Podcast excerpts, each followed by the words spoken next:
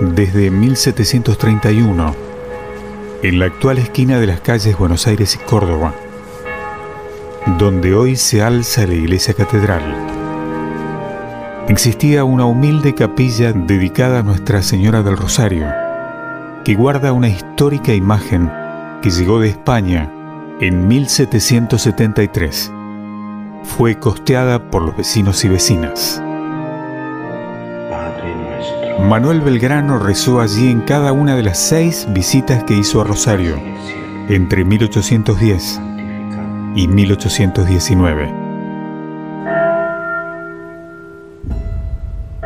En 1925 se inauguró un vitral en el interior del templo que rinde homenaje a Belgrano y recuerda la creación y bendición de la bandera nacional.